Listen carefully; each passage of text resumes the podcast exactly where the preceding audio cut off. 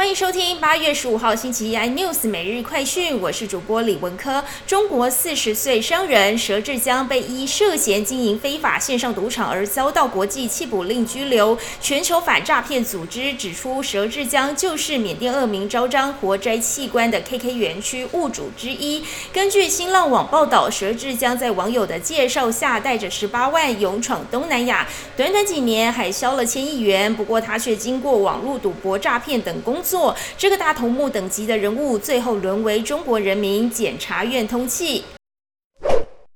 四川当局发文，为了确保民生用电，勒令所有工业电力用户从十五号开始停产六天。根据上海媒体报道，四川省新一轮的限电通知，造成了四川地区细料细片以及电池片企业全部停产停工。另有报道指出，四川电炉钢厂全部接到通知，十一家电炉钢铁企业已经开始全部停产。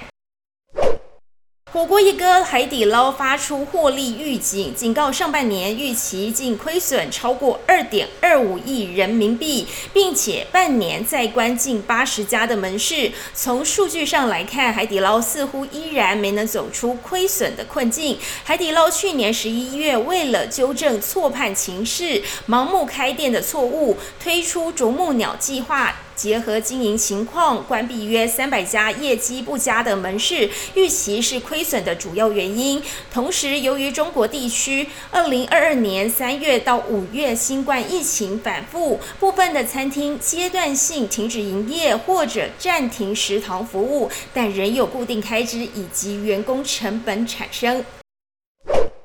美国联邦参议院外交委员会亚太小组主席马基十四号晚间率访团抵台展开访问。对此，解放军东部战区十五号下午宣布，在台湾周边海空域实战化演练。东部战区新闻发言人施毅表示，这是针对美台继续玩弄政治把戏、破坏台海和平稳定的严正正责。更多新闻内容，请锁定有线电视四十八八十八 MOD 五百零四。三立财经台 News 或上 YouTube 搜寻三立 iNews。感谢台湾最大 Podcast 公司声浪技术支持。您也可以在 Google、Apple、Spotify、KKBox 收听最新 iNews 每日快讯。